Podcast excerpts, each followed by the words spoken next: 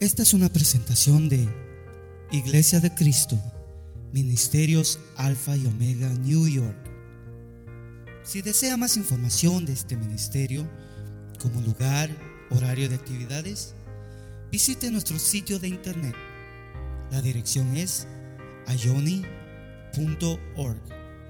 A Y O N Y.org. Allí encontrará diferentes recursos y enlaces a nuestras plataformas sociales que deseamos sean de bendición para su vida. Bendiciones. Mi intención también es llegar hasta el versículo 11, aunque no vamos a leerlos todos, voy a saltarme del versículo 4 al versículo 10. Pero lo que leímos cuando el apóstol Pedro está hablando de que Cristo padeció en la carne, nos dice que nosotros también hagamos nuestro el mismo propósito. Cuando dice, armaos vosotros también con el mismo propósito, está hablando de esa actitud, de ese desafío de poder padecer en la carne sufrimientos con propósitos eternos. Todo lo que se va a alcanzar que es de valor en la vida necesita esfuerzo. No sé si usted está de acuerdo conmigo con eso todo lo que realmente vale la pena, everything that is worthy, needs an effort to be achieved. Todo lo que vale la pena necesita un esfuerzo. Por eso cada vez que usted mira en la publicidad los rótulos que dicen free, uno se pregunta si realmente es gratis. La mayor parte de hay algo detrás de ese anuncio. Pero lo que realmente vale la pena requiere un esfuerzo y un sacrificio. Por eso es de que el apóstol Pedro habla a gente que estaba fuera de Israel. Estas cartas, o esta carta específicamente, fue escrita a gente que estaba expatriada, estaba fuera de la región de Israel, que estaban ya sufriendo y el apóstol les habla y les dice, ármense de esa misma actitud que hubo también en Cristo para que puedan ustedes sufrir en la carne, pero no es un sufrimiento eh, en vano, sino es un sufrimiento que va a traer un propósito eterno, una recompensa eterna. El vivir conforme a la voluntad de Dios requiere una determinación hasta el precio o hasta el límite de que si es necesario, habrá que sufrir y hasta morir por el Evangelio. En Mateo capítulo 10, el Señor Jesús habló versículo 38 y 39, y dice, el que no toma su cruz y sigue en pos de mí, no es digno de mí. Por favor, repita conmigo esa frase. Y el que no toma su cruz y sigue en pos de mí, no es digno de mí. ¿Quién dijo eso? Señor Jesús.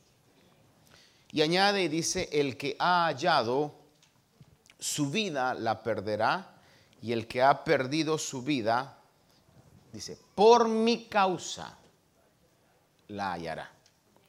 Es decir, que no se trata nada más de perder la vida por perderla, sino que haya una causa que valga la pena por la cual perder la vida o por la cual esforzarse. Y la causa es la causa del Evangelio de Cristo. En 2 de Corintios capítulo 4, versículo del 8 al 11, el apóstol Pablo que abrazó ese propósito de sufrir y seguir el ejemplo de sufrimiento de Jesús, leemos 2 Corintios 4 del 8 al 11, hablando de él y de otros apóstoles, dice, afligidos en todo, pero no agobiados, perplejos, pero no desesperados, perseguidos, pero no abandonados, derribados, pero no destruidos, llevando siempre en el cuerpo por todas partes la muerte de Jesús, para que también la vida de Jesús se manifieste en nuestro cuerpo. Note el balance, llevando la muerte de Jesús, pero no llevándola sin ningún propósito, sin ninguna meta, sino que el propósito y la meta era para que su vida también se manifieste en nosotros. Ese es un excelente negocio.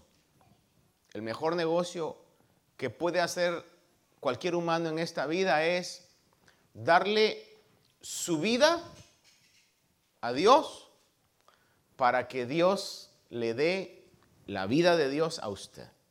Es el mejor negocio que podemos hacer. No hay mejor negociación en la vida que esa.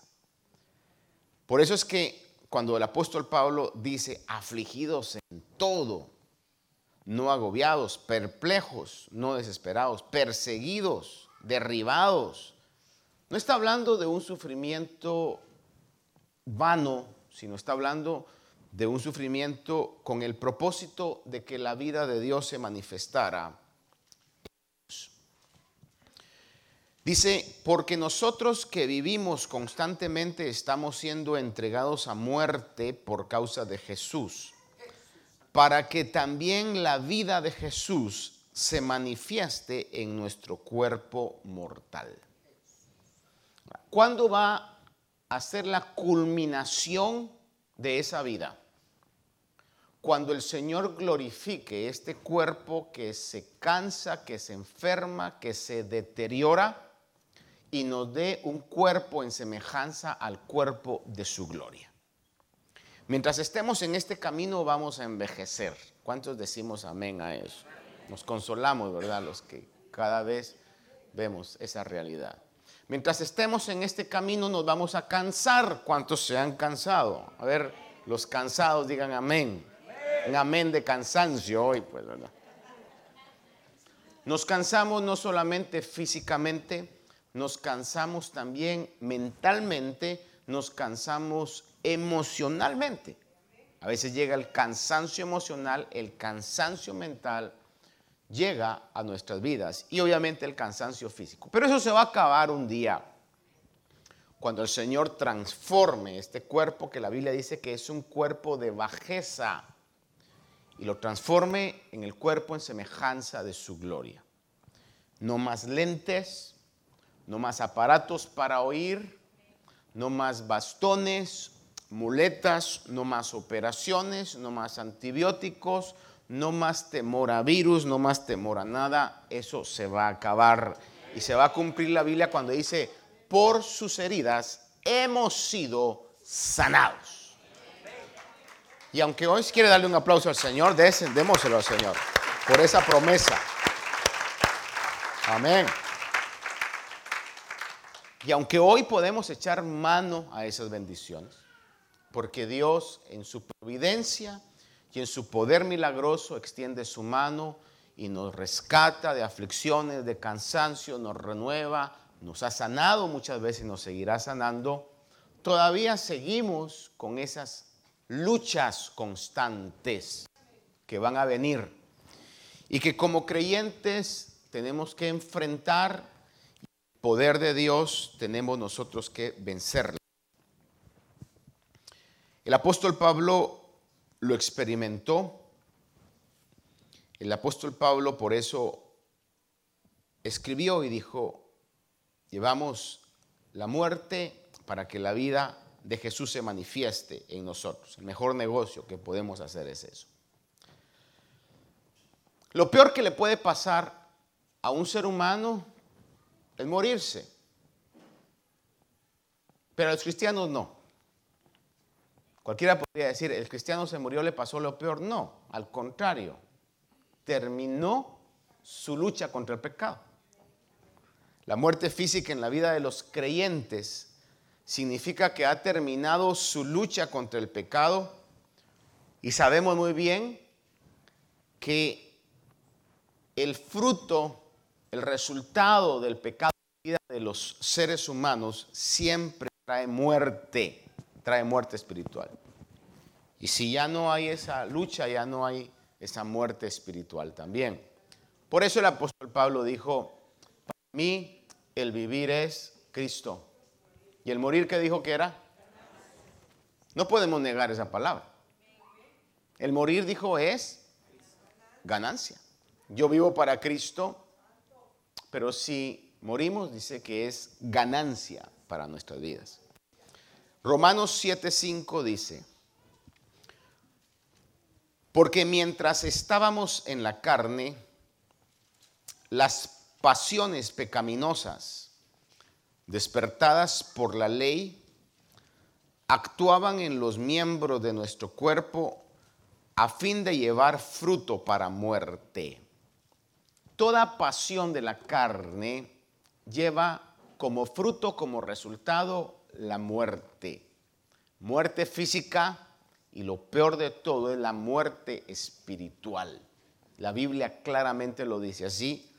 Hay pasajes como aquel pasaje tan conocido que la paga del pecado es muerte. El 7.18 de Romanos dice, el apóstol Pablo que escribe esta carta dice, porque yo sé que en mí, es decir, en mi carne, escuche esta frase que yo sé que usted la sabe muy bien, no habita nada bueno. En mi carne no habita nada bueno. Dice,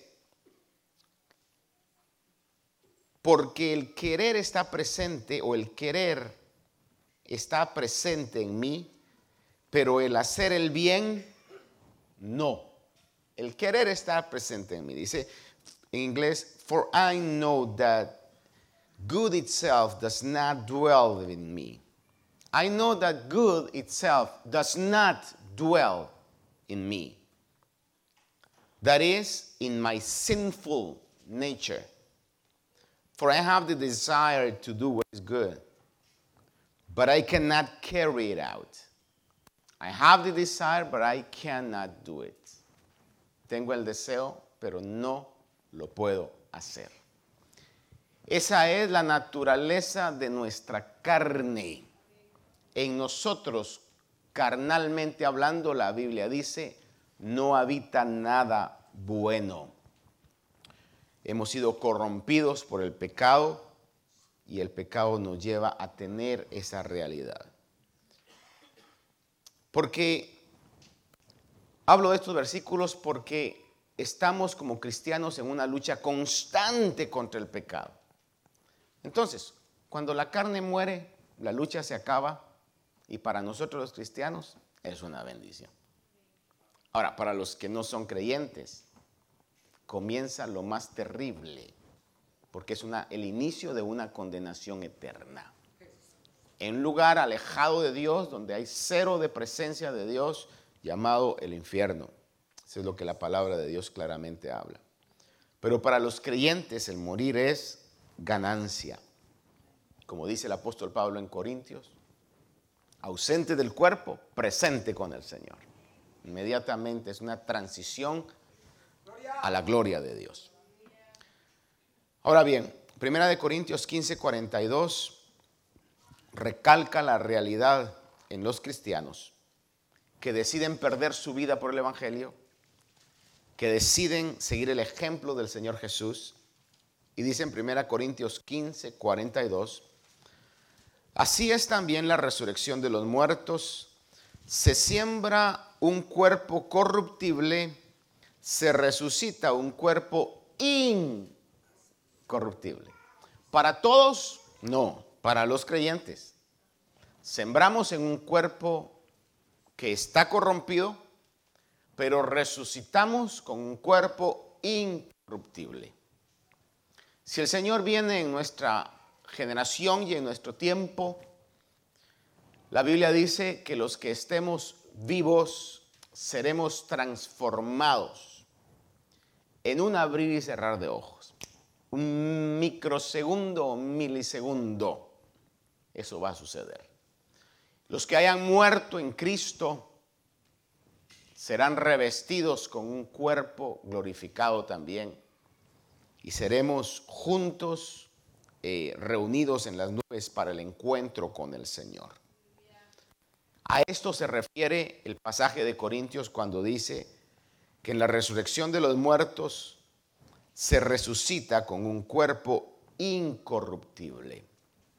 Es lo que la Biblia dice por fantasioso que pueda eh, esto pensarse o creerse a la mente humana, la Biblia ha demostrado que todo lo que ha dicho es verdad y se ha cumplido. Por tanto, yo creo que lo que dice que va a pasar también se va a cumplir. La meta del creyente es ser libertado del pecado. La meta del creyente es ser libre del pecado. No es alcanzar una casa de 2 millones de dólares, manejar un carro de 400 mil dólares, tener puestas joyas que le alargan más los brazos de lo pesado que están. No es tener zapatos de piel de cocodrilo. No, hermano, todo eso es parte de la vanidad del mundo. La meta del creyente genuino es ser libertado del pecado es poder seguir el ejemplo del Señor Jesús. Ahora, debemos decidirnos vivir no para las pasiones humanas, sino para la voluntad de Dios. ¿Fácil? No, porque este cuerpo de pecado es atraído, es seducido por el mundo, por sus pasiones por lo que los ojos miran, por, las sensaciones que las cosas del mundo atraen. No es algo fácil, por eso es que hay una lucha. Por eso es que hay que armarnos de esa decisión y esa decisión trae sufrimiento. Esa decisión trae sufrimiento. Por ejemplo, decía la hermana Janet hoy, los valientes que quieran tomar un día de ayuno. Yo personalmente creo que como un acompañante a eso debería de ser los necesitados también. Aquellos que estamos necesitados de ver la mano de Dios y que entonces decidimos hacer sufrir un poco a la carne. ¿Sí me explico?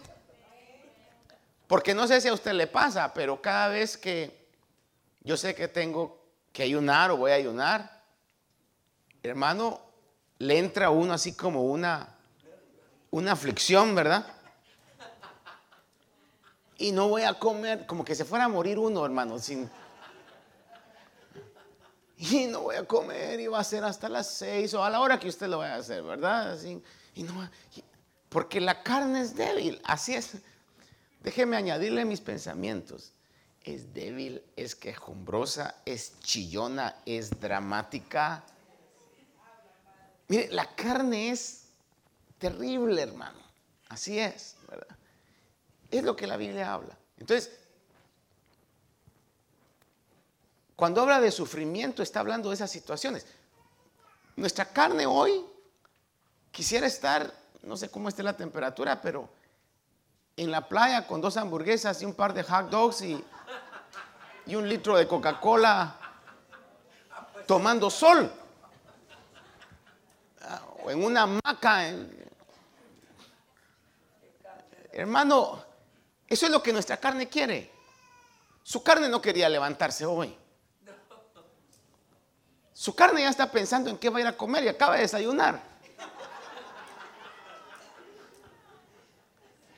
Nuestra carne, hermano, es así es nuestra carne. Eso es, nos gusta lo vano, nos gustan los halagos, nos gustan los aplausos, nos gustan los reconocimientos. Nuestra carne quiere ser el más guapo y la más linda, el, más eh, con mejor cuerpo y mejor estatura y, mejor perfil y mejor... Eso es lo que nuestra carne quiere.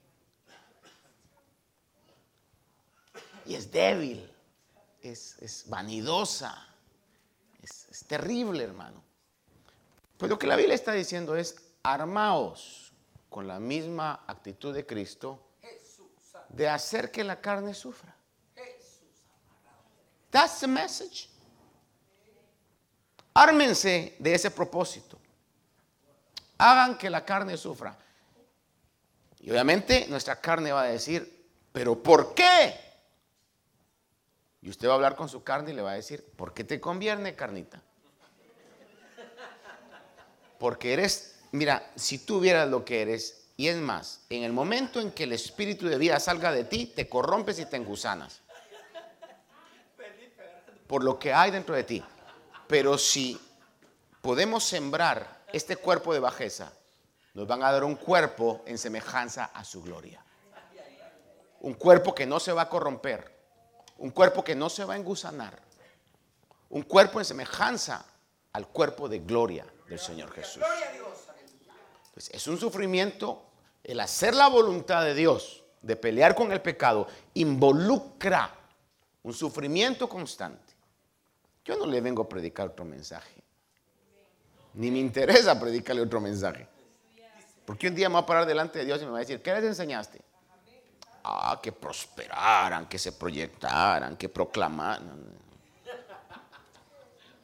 Lleno de pecado, ¿verdad? Pero con pensamientos de prosperidad. Lo más importante es que podamos vencer nuestra lucha contra el pecado. Y el Señor para eso nos ha dado su Espíritu Santo. Para que el mundo espiritual pueda decir de usted, como dijeron aquellos hijos del sacerdote Seba, que, o no los hijos, sino los demonios, que estos tres muchachos querían estar haciendo liberaciones y se lanzaron a hacer liberaciones por su propia voluntad. Y el demonio o los demonios le dijeron, a Jesús conocemos, sabemos quién es Pablo. ¿Y ustedes? ¿Y ustedes qué? No, que mi papá, ah, mira, tu papá, tu tío, tu abuelo, a nosotros nos hacen los mandados. ¿Ustedes quiénes son? Pero si alguno se limpia, dice la palabra, será un vaso usado para buenas obras. La gracia de Dios fluirá, el Espíritu de Dios fluirá, la sabiduría de Dios fluirá, la unción de Dios fluirá. Por eso yo no me canso de leer Isaías 53. Habla, dice, no tenía apariencia, no tenía hermosura. El Señor no era hermano como lo pintan, que lo pintan como un tipo bien parecido. Hermano, no, la Biblia claramente dice que no tenía apariencia ni hermosura. Era como uno de nosotros, común y corriente. Que, nadie podía decir, ah, él es el, el maestro. Quizás hasta se confundía, hermano, al grado que Judas tuvo que decirle a los que le iban a perseguir, yo le voy a dar un beso y al que yo le dé el beso, ese es. Porque la verdad es que se confunde entre todos. No tiene realmente algo físicamente eh, extraordinario. Pero sin embargo, los demonios conocían. Cuando entraba a la sinagoga decía, ¿qué tienes con nosotros, santo de Dios? ¿Por qué? Porque había vencido su lucha contra el pecado. Y eso es lo que el apóstol está diciendo. Armaos vosotros del mismo propósito. Armaos vosotros del mismo propósito. Aunque este propósito traiga sufrimiento. En Tito capítulo 2, la carta de Tito capítulo 2, verso 11 al 14 dice, Porque la gracia de Dios se ha manifestado trayendo salvación a todos los hombres, enseñándonos que negando la impiedad y los deseos mundanos, mire lo que la gracia de Dios manifiesta. Nieguen la impiedad o niéguense a la impiedad y a los deseos mundanos. Dice, vivamos en este mundo sobria, justa y piadosamente, aguardando la esperanza bienaventurada y la manifestación de la gloria de nuestro gran Dios y Salvador Cristo Jesús, quien se dio a sí mismo por nosotros para redimirnos de toda iniquidad y purificar para sí un pueblo para posesión suya, celoso de buenas obras. No dice ahí que se dio para que vivamos bien en esta vida. No dice que se dio para que tengamos las mejores cosas de esta vida. Y con esto le aclaro, a mí me gusta vivir bien, me gusta comer bien, me gusta estar bien. Le mentiría si yo le digo, ay, mira cómo me gusta sufrir. No, para eso entonces me iría a una secta, hermano, donde sean, se me fue ahorita la palabra, pero estoicos, ¿verdad? Que, realmente no, todo el sufrimiento es para ellos la cúspide de, la espiritualidad. A todos nos gusta estar bien, es la naturaleza humana. Pero no es para eso por lo cual el Señor dio su vida por lo cual dio su vida es para redimirnos de toda iniquidad. Es decir, para cambiar mi manera de ser, para que no sea yo un inicuo, no tenga malos deseos, malas intenciones, aún malos pensamientos. Y dice, para purificar para sí un pueblo para posesión suya, para purificar mi vida, purificar mi mente, purificar mi corazón, purificar mi lenguaje. Esa es la razón por la cual el Señor se dio. Para purificarnos un pueblo para posesión suya, celoso de buenas obras. Segunda Timoteo 3:12 dice, y en verdad todos los que quieren vivir piadosamente en, en Cristo Jesús, dice, serán perseguidos. Oiga, porque vivimos en un mundo de maldad y cuando usted es un representante de lo bueno, de lo justo, obviamente va a haber un conflicto entre las tinieblas y la luz, entre lo malo y lo bueno. Va a haber algún tipo de persecución. Ahora, volviendo al pasaje que leímos, le decía yo que quería continuar hasta el versículo 11, posiblemente puedo, posiblemente no. Pero en Primera de Pedro, volviendo a Primera de Pedro, 4.7, recalca eh, el, el apóstol hablando sobre la necesidad de armarse de ese sufrimiento para luchar en contra del pecado, de la iniquidad. La razón es, primera de Pedro 4:7, porque el fin de todas las cosas se acerca. ¿Por qué tengo que santificarme o buscar la santificación, buscar la consagración? Porque el fin de todas las cosas se acerca. Y dice, sed pues prudentes y de espíritu sobrio para la oración. The end of all things is near, therefore be alert and of sober mind so that you may pray.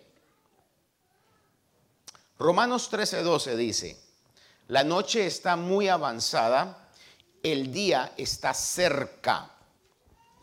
Por tanto, por esa realidad que vivimos, por esa declaración, esa alerta, Because of that warning, por esa advertencia, dice de que el fin de todas las cosas está cerca y que la noche está muy avanzada y el día está cerca. Dice, por tanto, desechemos las obras de las tinieblas y vistámonos con las armas de la luz. Desechemos, tomen ustedes esa actitud de desechar las obras de las tinieblas. Identifiquen qué cosas están como tinieblas en el círculo de su vida y deséchenlas. En otras palabras, limpien su casa, pues. Y hablo no solamente de la casa física, sino también de nuestra vida. nuestra mente. Límpiense de esas cosas. Filipenses 4:6. Ah, este pasaje lo hemos hablado muchas veces. Dice, por nada estéis afanosos. Dice, antes bien en todo, mediante oración y súplica con acciones de gracia, sean dadas a conocer vuestras peticiones delante de Dios. Y la paz de Dios que sobrepasa todo entendimiento guardará vuestros corazones y vuestras mentes en Cristo Jesús. Ahora, ¿por qué le leo este pasaje? Porque en el pasaje anterior de Pedro dice que como el fin de todas las cosas se acerca, que seamos prudentes y de espíritu sobrio para la oración. Ahora, ¿por qué le leí este pasaje? Porque el ser prudentes y sobrios de espíritu significa no ser arrastrado por emociones o por pasiones,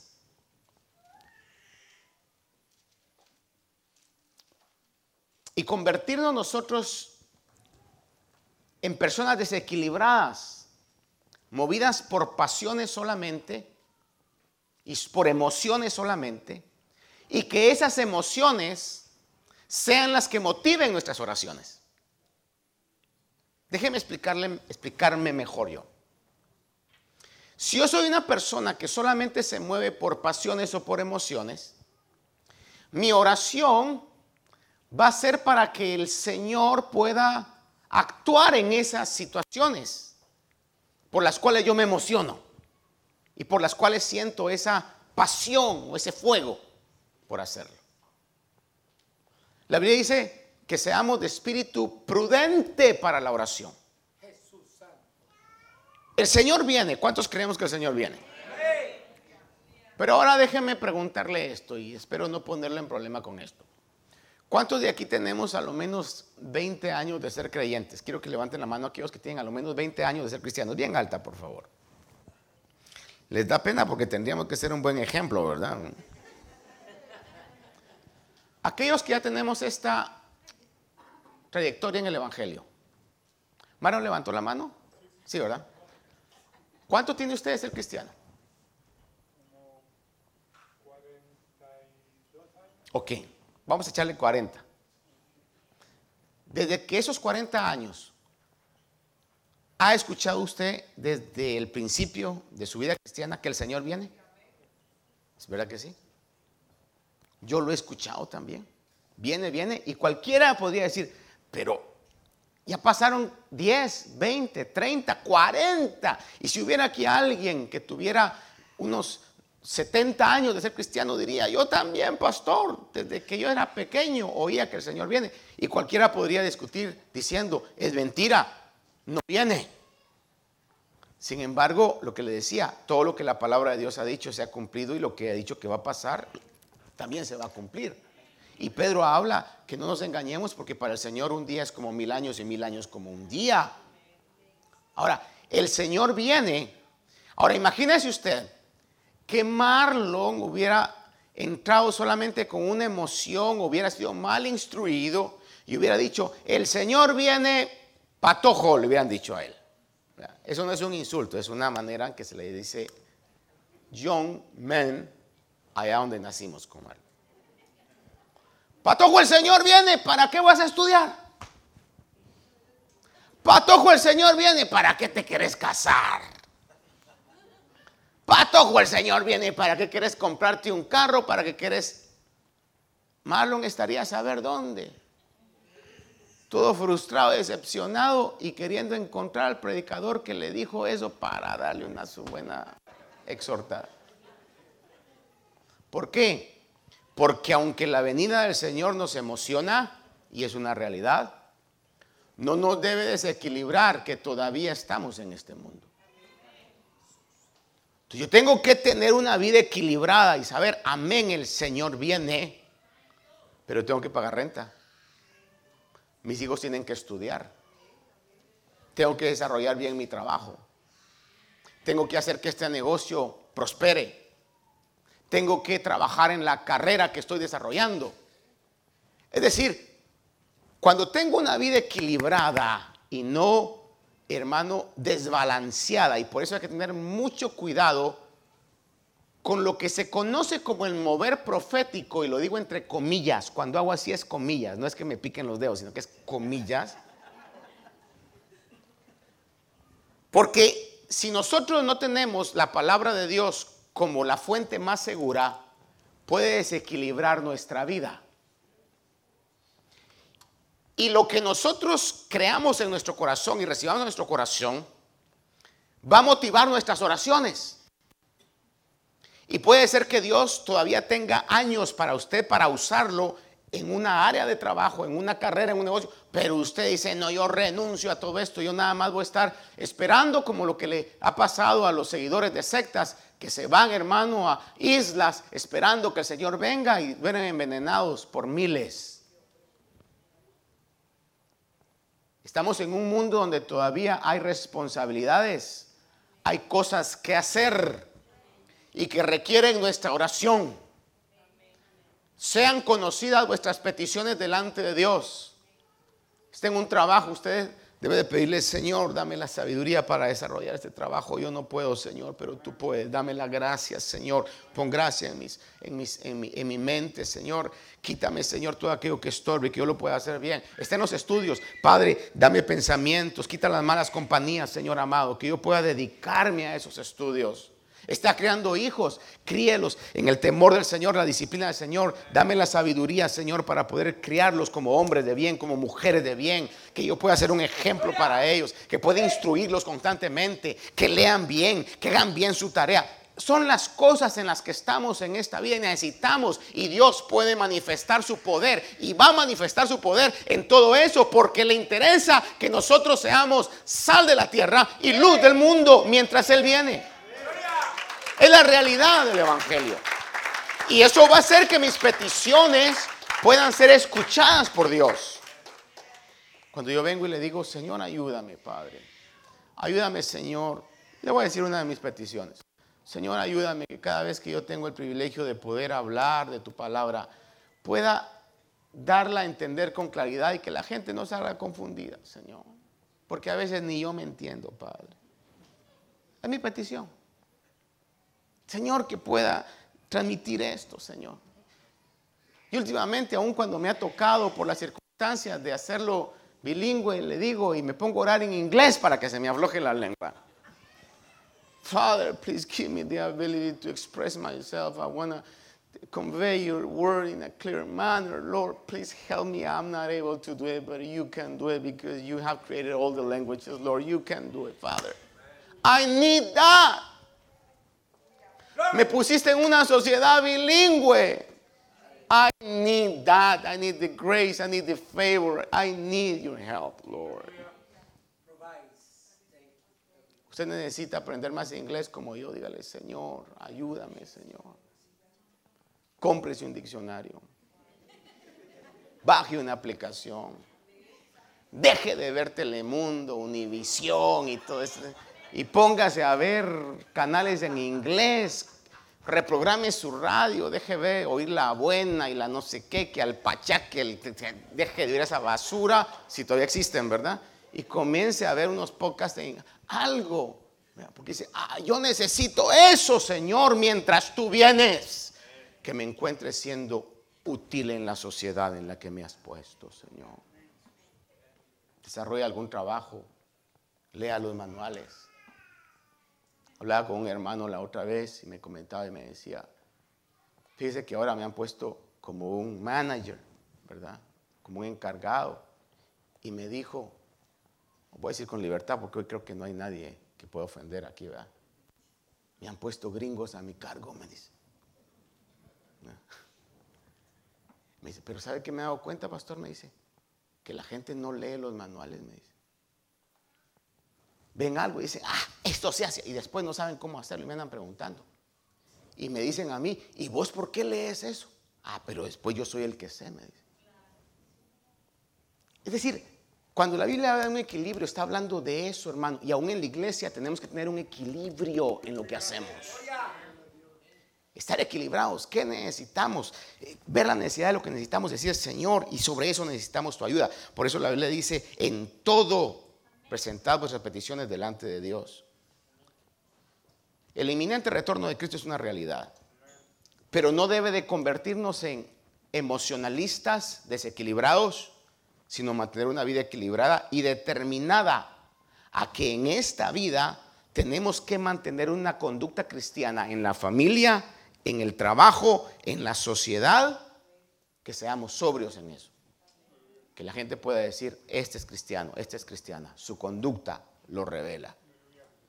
Porque el equilibrio espiritual es importante para tener una vida efectiva en la oración.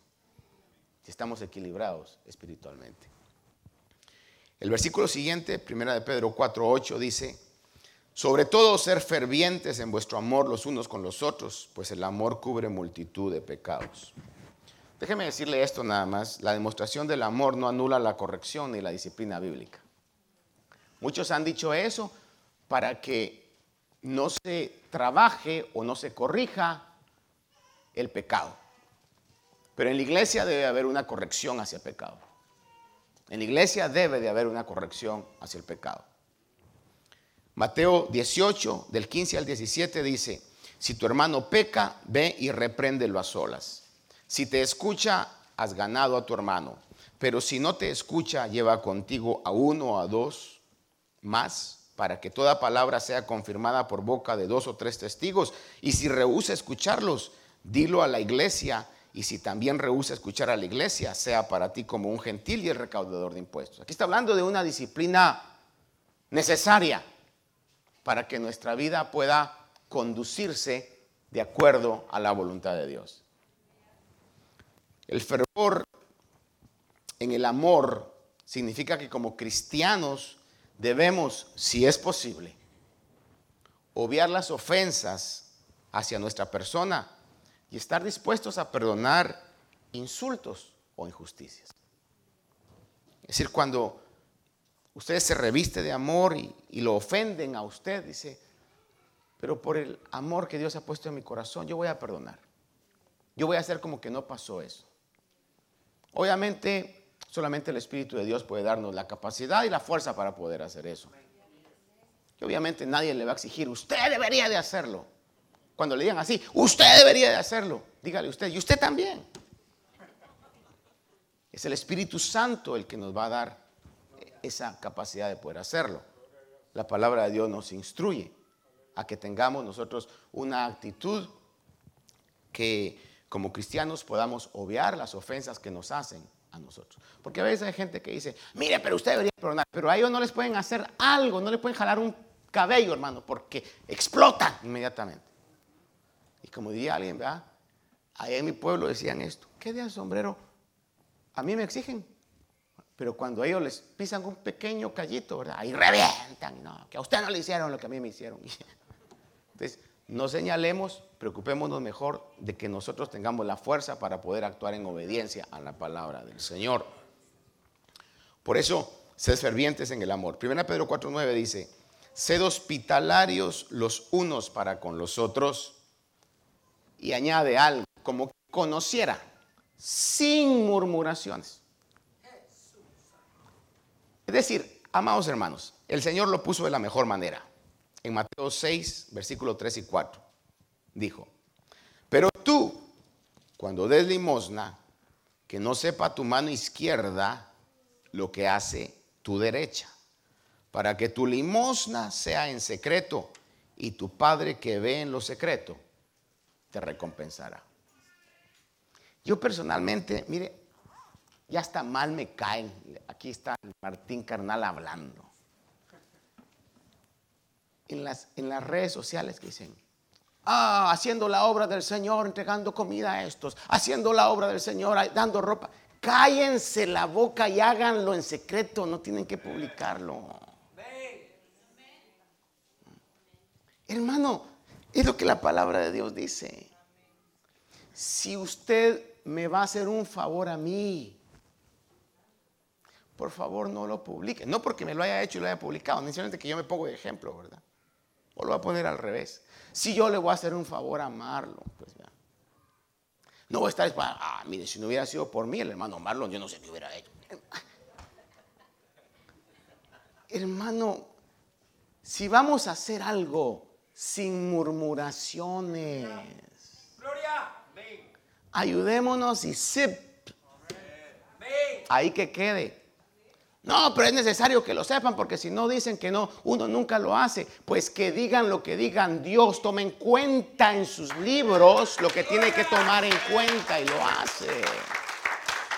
Y va, no va a quedar nada sin recompensa. Esa es la realidad. Sé hospitalario, sí, pero sin murmuraciones. No lo hagamos con ese interés. No nos autopubliquemos. Y eso yo sé, usted me dirá, ¿y a qué va? Es que son sufrimientos para la carne. Cada vez que usted lo hace, su carne le va a decir, pero dilo, dilo, dilo. cállate carne. Sujétate en el nombre de Jesús. O te sujetas o te sujeto con tres días de ayuno forzado.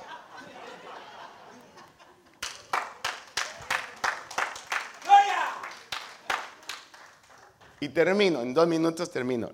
Primera Pedro 4 del 10 al 11 dice, según cada uno ha recibido un don especial, ¿cuántos hemos recibido algo de Dios? Eh, si usted dice, yo no, es que no lo he encontrado, pero sí lo ha recibido, lo garantizo. Según cada uno ha recibido un don especial, úselo, sirviéndonos los unos a los otros como buenos administradores de la multiforme gracia de Dios. El que habla, que hable conforme a las palabras de Dios. El que sirve, que lo haga por la fortaleza de Dios o que Dios da, para que en todo, y quise llegar hasta aquí porque me interesa concluir con esto, para que en todo Dios sea glorificado mediante Jesucristo, a quien pertenecen la gloria y el dominio por los siglos de los siglos. El único que merece la gloria es Dios. Que en todo lo que hagamos, si usted, Dios lo está usando para algo, trabaje ese talento, ejercites en ese talento. Si es posible, profesionalícete en ese talento. Hágalo, pero hágalo para la gloria de Dios. Porque en el momento en que usted lo comience a hacer para su gloria, se acabó la gracia de Dios sobre su vida. Hacedlo todo para la gloria de Dios, a quien merece o a quien pertenecen la gloria y el dominio siempre. Y eso a la carne no le gusta. Eso lo odia la carne. Pero eso es vestirnos con el propósito del Señor Jesús. El más grande nunca buscó su gloria, sino buscó la gloria del Padre. Amén. Esperamos que esta meditación haya bendecido su vida. Si desea más información de este ministerio, como lugar, horario de actividades, visite nuestro sitio de internet. La dirección es ayoni.org. A Y O N. Allí encontrará diferentes recursos y enlaces a nuestras plataformas sociales que deseamos sean de bendición para su vida. Bendiciones.